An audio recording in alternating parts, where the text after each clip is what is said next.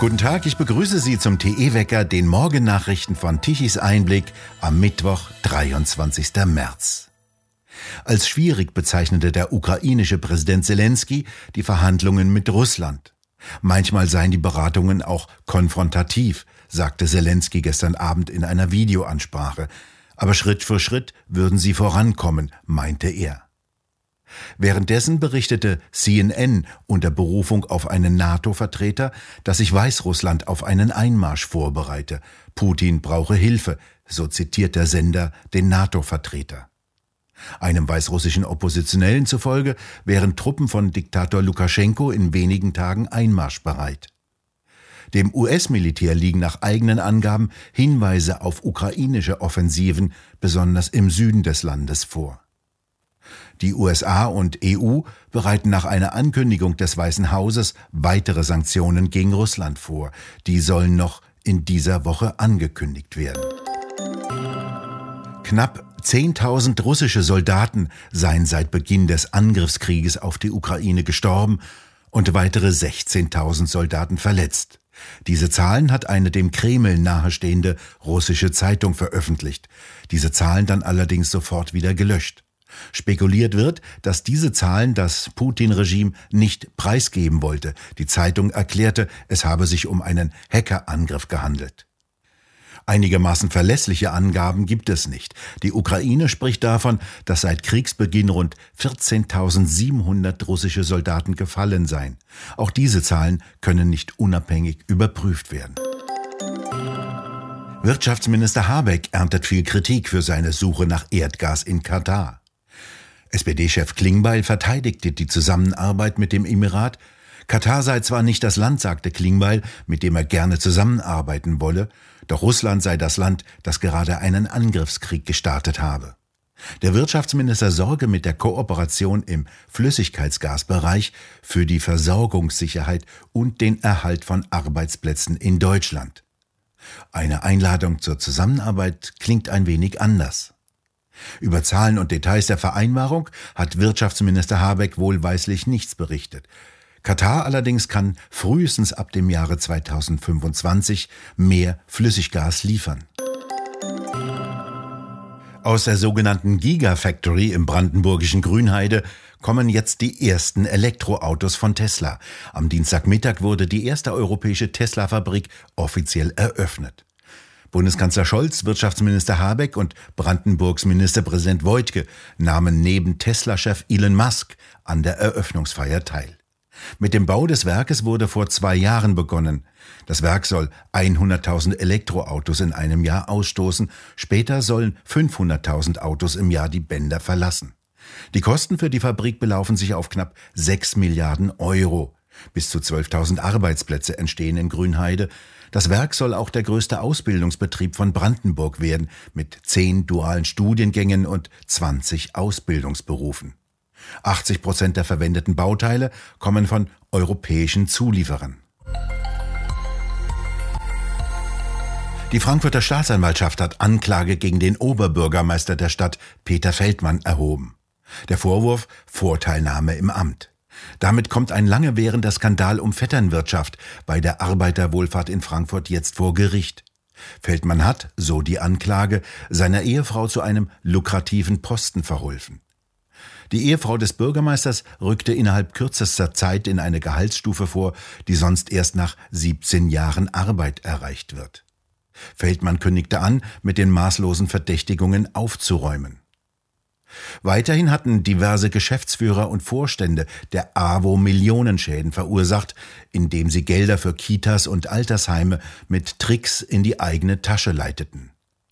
Die AWO ist kein normales Unternehmen. Ihre Aktivitäten werden weitgehend aus der Staatskasse bezahlt. Feldmann sorgte, noch als Stadtverordneter Frankfurts, dafür, dass die Verwaltungskosten der AWO, die mit der Stadt abgerechnet werden, nur noch pauschal und nicht einzeln aufgeschlüsselt abgerechnet wurden. Die AWO selbst hat Aufklärung versprochen. Im August 2021 forderte die AWO Frankfurt von der AWO Wiesbaden 3,2 Millionen Euro zurück, die durch Spenden und Arbeitsüberlassungstricksereien von einer AWO in die andere geleitet wurden und dort versickerten. Der Schaden, der Stadt und Land entstanden ist, ist noch nicht beziffert. Recherchen von Tichys Einblick aber kamen in der Vergangenheit zu dem Schluss, dass es sich dabei um sechs- bis siebenstellige Beträge handeln müsse. Die engen Verflechtungen zwischen AWO und SPD, die bis in die Bundespolitik hinaufreichen, könnten dabei hilfreich gewesen sein.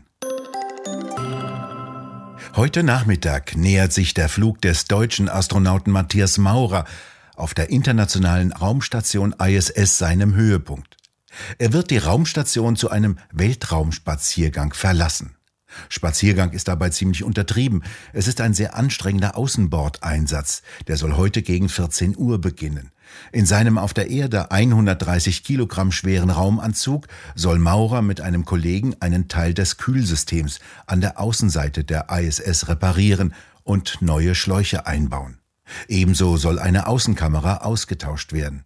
Den Vorgang kann man im Internet live verfolgen. Trotz des Ukraine-Krieges verläuft die internationale Zusammenarbeit auch mit der russischen Raumfahrt problemlos. Obwohl der russische Raumfahrtdirektor vor kurzem polterte, er schicke keine russischen Raketen mehr hoch und lasse die ISS über Amerika abstürzen. Gerade sind drei weitere Kosmonauten vom russischen Weltraumbahnhof Baikonur zur ISS geflogen. Sie waren mit gelb-blauen Fluganzügen bekleidet, den Landesfarben der Ukraine. Ob sie damit eine Botschaft verbanden, sagten sie nicht. Einer der Kosmonauten sagte, auf die gelben Anzüge angesprochen, jede Besatzung wähle ihre Fluganzüge selbst aus. Es habe sich tatsächlich viel gelbes Material angesammelt, das benutzt werden müsse, und deshalb hätten sie gelb getragen. Die derzeitige Bundesregierung hat kein eigenes Verkehrsministerium mehr, sondern ein Bundesministerium für Digitales und Verkehr. Es hat auch einen eigenen Staatssekretär für Digitales. Der hat gerade verkündet, nein, nicht mal wieder ein weiteres leeres Versprechen von schnellerem Internet und Glasfaser, sondern der hält jetzt Stromsparen für die erste Bürgerpflicht. Also Internet ausschalten, eine Google-Suche kostet schließlich 0,3 Wattstunden Strom und das kann sich Deutschland bald nicht mehr leisten. Also Strom sparen, Stecker beim Fernsehen ziehen, empfiehlt der hochbezahlte Digital-Staatssekretär Schnurr. Bei dem Programm der Staatssender auch kein Wunder. Und Internet aus. Dann fällt auch nicht weiter auf, dass Deutschlands langsame Internettechnologie von fast jedem dritte Weltland überholt wird. Eine durchgeknallte Minderheit von Erweckten, also eine Sekte, hat in international renommierten Museen in Dresden 143 weltberühmte Kunstwerke bzw. deren Titel auf rassistische oder anderweitig diskriminierende Begriffe oder Inhalte geprüft und sie politisch korrekt umbenannt. Selbst bei banalen Bezeichnungen griff die Sprachpolizei durch. Zum Beispiel beim Bild Hund, Zwerg und Knabe. Aus Zwerg wurde kleinwüchsiger Mann. Aus Knabe wurde Junge. Warum auch immer. Vielleicht wegen des Knaben Wunderhorn, einer Volksliedersammlung alter weißer Männer namens Brentano und von Arnim, oder wegen des sexistisch antidiversen Sah ein Knab ein Röslein stehen, des Dichter Chauvis Goethe, der noch nicht mal gendern konnte? Wer weiß. Jedenfalls fand nur noch der Hund Gnade, obwohl es ja auch eine Hündin hätte sein können. Oder wie es eine CDU-regierte Gemeinde im Sauerland sagt, wenn man seinen Hund bei der Steuer anmeldet, ist der nun männlich, weiblich oder divers. Das ist Peter Hane und dies schreibt er in seinem neuen Buch Das Maß ist voll. Dieses neue Buch steht bereits seit seinem Erscheinen ganz oben auf der Bestsellerliste und Sie können es im Buchshop hier bei Tichys Einblick auf der Webseite bestellen. Das Wetter weiterhin sonnig und tagsüber warm mit Temperaturen bis 17, 18 Grad. Nachts schwanken die Temperaturen aber immer noch um den Gefrierpunkt. Es bleibt also abends und nachts kalt. Und das bleibt so bis zum kommenden Wochenende. Danach soll sich den Modellrechnungen zufolge das satte Hochdruckgebiet, das unser Wetter derzeit bestimmt, nach Westen verlagern. Das könnte den Weg frei für kalte Polarluft machen. Doch wie weit die nach Süden vorankommt, ist derzeit noch völlig offen.